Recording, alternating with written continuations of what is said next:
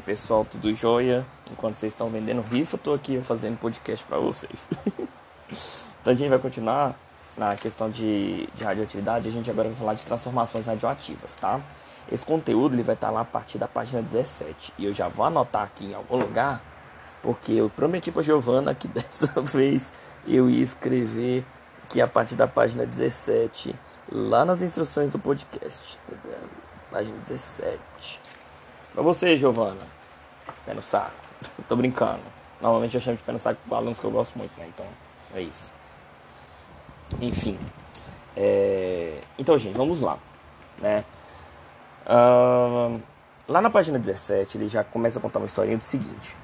É, no início do século XX, o Rutherford, o Rutherford é justamente aquele mesmo Rutherford do modelo atômico de Rutherford, tá? Do, do modelo atômico e tal, da emissão de partículas de polônio na placa de ouro e tal. Ele que, ele que, que elaborou aquele modelo atômico é, do núcleo de partículas positivas e neutras e de, de, de, um grande espaço vazio onde ficavam os elétrons e etc. Tá? Na verdade, o modelo atômico dele não tinha partículas neutras, era somente partículas positivas a questão de partículas neutras foram, os nêutrons foram incluídas depois. Tá, mas por que eu estou falando isso? Porque o modelo atômico de Rutherford não foi construído porque o Rutherford estudava o modelo atômico. Ele foi construído pelo Rutherford porque o grupo de pesquisa dele e os seus alunos estudavam radioatividade, emissões radioativas, tá? Que era muitos grupos de pesquisa naquela época estudavam, tá? É, inclusive reza a lenda né? Eu nunca achei um documento oficial que falasse isso, mas reza a lenda que a, a amostra de polônio e rádio que eles que Rutherford utilizava para suas pesquisas, inclusive para o experimento do que do experimento elaborado pelos alunos dele, que gerou os resultados que ele elaborou esse modelo atômico, é, essa amostra de polônio utilizada no experimento foi um presente da própria Marie Curie, tá? É, mas é, é, é, isso assim, reza a lenda. Eu ainda não achei um documento oficial que falasse isso. Vou até procurar de novo. Ou saber se alguém sabe de onde que isso foi extraído. Mas que é uma história muito legal, né? Tudo aconteceu por causa de um presente de uma pesquisadora. É sensacional isso. Mas enfim, voltando lá. Nessas pesquisas de, de, de radiação e de transformações radioativas, o Rutherford e o seu aluno, o químico Sodi, Frederick Sodi, eles eles começaram a entender o que? Que quando existia essa emissão natural de partículas alfa e beta de substâncias radioativas, você tinha a geração, né, a transformação, a obtenção de átomos e substâncias de novos elementos, tá? E aí, é... e foi uma, foi um tipo de declaração que teve muita resistência pela comunidade científica. Por quê? Porque até aquele momento se, se acreditava na questão da indivisibilidade do átomo, ou seja, mesmo que ele tivesse partículas e tal, você nunca teria a transformação de um átomo de um determinado elemento em um átomo de um outro elemento diferente, né? Porque contrariava justamente aquela famosa frase do, do nada se cria, nada se perde, tudo se transforma de, se eu não me engano, Lavoisier. Mas tenho que conferir porque, enfim, não é obrigação nossa saber de cabeça de quem são essas frases. Além do que essas frases, elas. É, é, é essa frase do nada se cria, se perde, tudo se transforma, ela não é uma frase especificamente de alguém. Ela só foi adaptada de uma outra fala. E eu acho que é do próprio Lavoisier. Essa fala não é dele, mas ela é baseada numa afirmação dele sobre sobre sobre transformações e sobre fenômenos que ele que ele estudava. Mas enfim, não existia antigamente uma ideia de que era possível essa questão de um átomo de uma coisa se transformar em outro átomo de outra de outro elemento, né? De um átomo de elemento se transformar em átomo de um outro elemento. E aí foi a partir dessa dessa dessa verificação do Rutherford com o Frederick Soddy é que eles começaram então a perceber dessa possibilidade. E por que, que a gente entende dessa possibilidade? Tá? Ah, porque a radiação, né, a, a radiação não, a radioatividade, ela vai implicar alterações no núcleo do átomo, porque a gente tem emissões nucleares de partículas de carga de, de partículas positivas, como as partículas com a emissão alfa, e partículas de carga negativa, como as emissões beta, saindo do núcleo desses átomos. Então, se você tem a saída de partículas com cargas do núcleo, entende-se então que isso faz com que ocorra modificações em relação à quantidade de cargas positivas no núcleo. E se existe a modificação do núcleo em relação à quantidade de cargas positivas no núcleo, a gente entende que existe a transformação desse átomo de um elemento para o outro. Por quê? Porque, como a gente já viu antes, o átomo, para ele ser identificado como sendo de determinado elemento, a gente, é, é, a gente considera isso em função do seu número atômico. E o que, que é o número atômico? A quantidade de partículas positivas, ou seja, de prótons, que existe dentro do núcleo desse átomo. Então, quando você tem uma emissão, uma emissão nuclear onde você perde partículas positivas ou perde partícula negativa, você tem alteração da quantidade de partículas positivas no núcleo. Portanto, vira de um átomo passa a ser um átomo de determinado elemento passa a ser um átomo de outro elemento. Então aí no quadro da página 17, a gente tem o que seria a diferença entre as reações químicas e as reações nucleares, mas vamos focar aqui só na, na leitura do que, se, do, que, do que características a gente tem nessas reações nucleares, tá? É, geralmente transformam átomos de um elemento em átomos de outro elemento, é, especificamente pela liberação, pela, pela emissão alfa e emissão beta. A reatividade nuclear de um elemento independe das ligações químicas das quais ele participa. Então a gente só vai considerar a questão do núcleo atômico, tá? Propriedades nucleares de formas isotópicas diferentes podem ser muito, muito diferentes, tá? Aí o que ele está falando, por exemplo, é no caso de quando a gente considera os isótopos, ou seja, átomos de um mesmo elemento mas que tem massas diferentes, tá? Isso aí a gente falou em algum dia da aula síncrona. Mas se, se por acaso eu não falei sobre isso, vocês me pedem que eu explico de novo o que seria um isótopo, tá?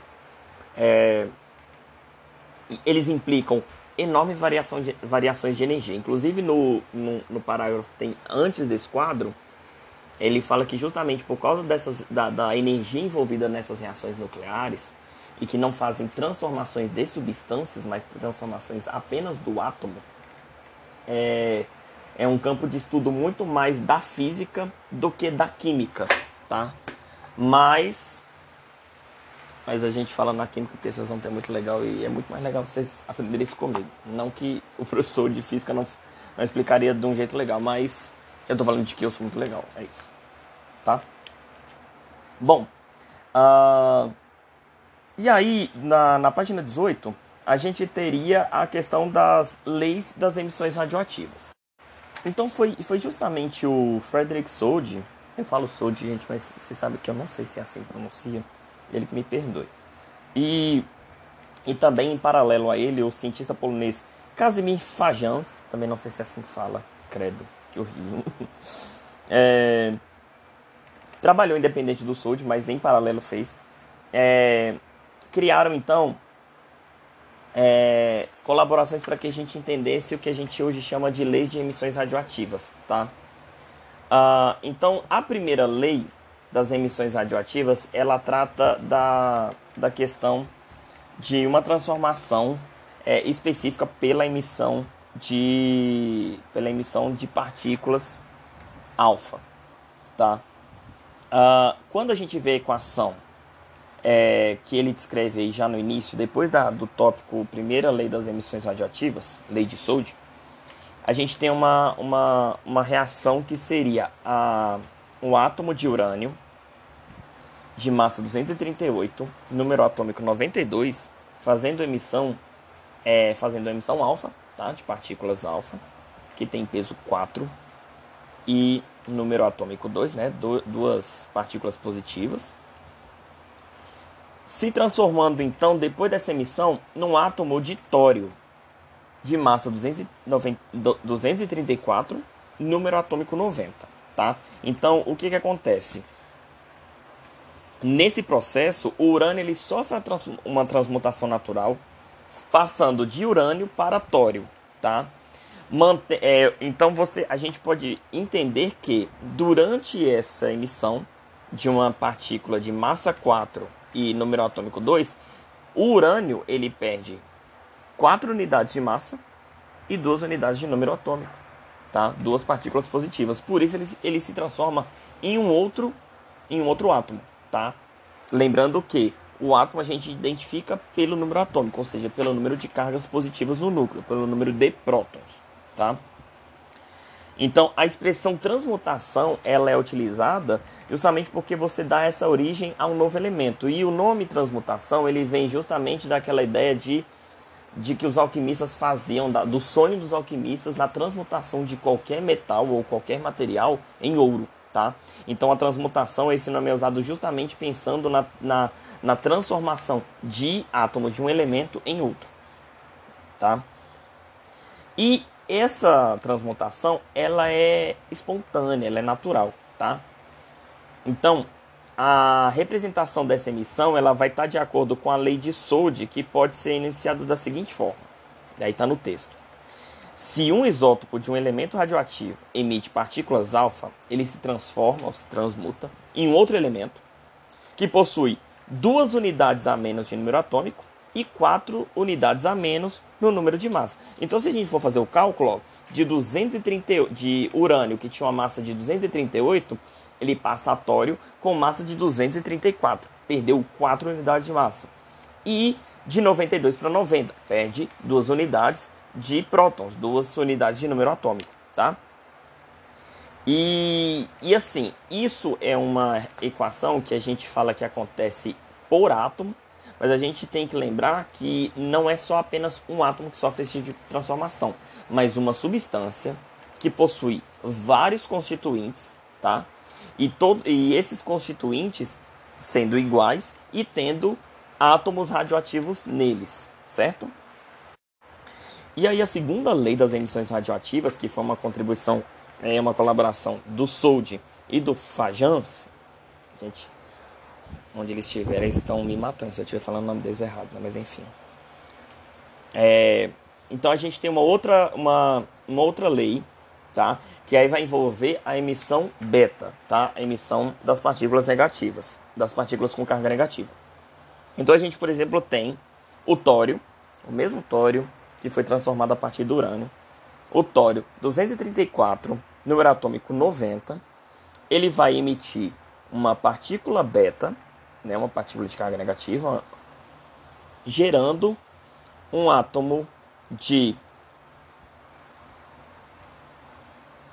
Gente, o que é PA? Nossa, deu um branco muito doido. Pro, protactínio. Fui colar, porque eu, eu, eu ia falar paládio sem querer. Mas enfim, é o que eu falo, né?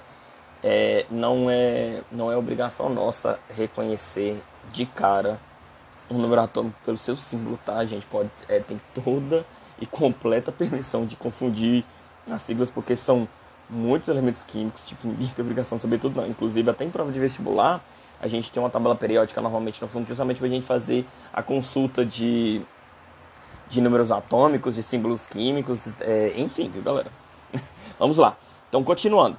A gente tem uma reação do tório, do tório do, de massa 234, número atômico 90, fazendo a emissão de uma partícula beta, fazendo a emissão beta, e gerando um átomo de protactínio de massa 209, 234, número atômico 91, tá? Nessa transmutação, que também é considerada natural, os átomos do tório, eles vão dar origem a outro elemento químico, de novo, o protactínio, de massa igual, só que de número atômico é um a mais do que o do tório, tá? É, a gente, aí ele completa, inclusive, falando que a gente entende que o tório 234 se transmuta em seu isóbaro. Isóbaro é um termo, é um, é um termo utilizado para átomos de elementos que tenham a mesma massa, mas são elementos diferentes. Então, é, iso, o, o tório 234 e o protactínio 234, eles são considerados isóbaros por terem o mesmo número de massa, mas serem átomos de elementos diferentes, tá? Então a, a, essa lei, essa segunda lei das emissões radioativas, ela pode ser descrita da seguinte, com o seguinte enunciado: quando um isótopo de um elemento radioativo emite partículas beta, ele se transforma, ele se transmuta em um outro elemento isóbaro dele, com uma unidade de número atômico a mais, tá? Mas por que que ao emitir uma partícula negativa, o esse núcleo é, tem a adição de um próton? O, o, o que que isso acontece? Hoje a gente sabe que o nêutron ele é uma partícula. Na verdade, a gente entende hoje que partículas subatômicas elas podem ser divididas também em outras partículas, tá? Ou seja, formadas por outras partículas. E hoje a gente entende, e eu, eu vou seguir a teoria do livro de vocês, né? Não vou inventar coisas a mais, porque a gente sabe que é, tem coisas muito mais pesadas, mas a gente entende que o nêutron ela é uma partícula que se pode se subdividir em outras três mais simples seria o próton, ou seja, uma partícula de carga positiva, o elétron, que é uma partícula muito, muito, muito menor de carga negativa, e um neutrino, que seria uma partícula muito pequena, sem carga e sem massa, tá? Ou seja, é, não sem massa, mas de massa desprezível, tá? E aí o que, que acontece? A gente entende que a emissão dessa partícula beta, que seria uma uma partícula muito pequena com carga negativa, seria o equivalente ao elétron. E quando tem essa emissão, esse nêutron vira um próton, tá? Então por isso ele mantém a mesma massa, mas ele tem um nêutron que se transforma num próton. E aí por isso ele soma um próton a mais e ganha um número atômico a mais, certo? Que a gente entende que essa partícula beta ela é, um, ela é como se fosse um elétron da desintegração da partícula da, da, da partícula do núcleo, do nêutron.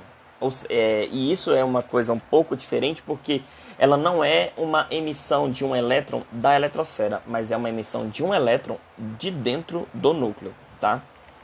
Ah,